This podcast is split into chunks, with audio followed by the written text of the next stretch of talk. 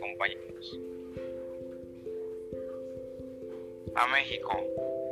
Este año la Catrina a México le ha arrebatado tantas armas inocentes que ya no vemos ni el motivo ni el pecado.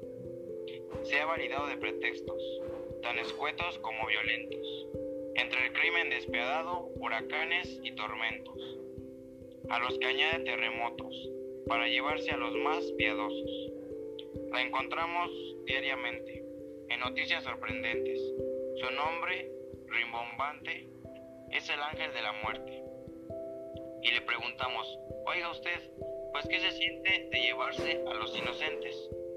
Ella tranquila contesta, es que ustedes no entienden que yo no quiero un pandemonio, quiero puros santitos, en mi santuario de oro. Ustedes quédense con el vil demonio. La mamá. En casa de mi madre estamos hoy de luto, pues la muerte sin vergüenza y sin mamá nos dejó. ¿Cómo extraño sus tamales, empanadas y atole? Voy a tener que aprender a cocinar yo solito.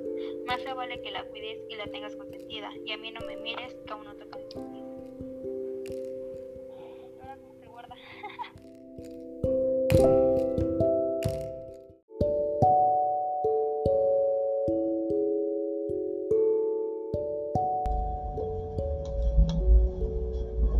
Chilaquil.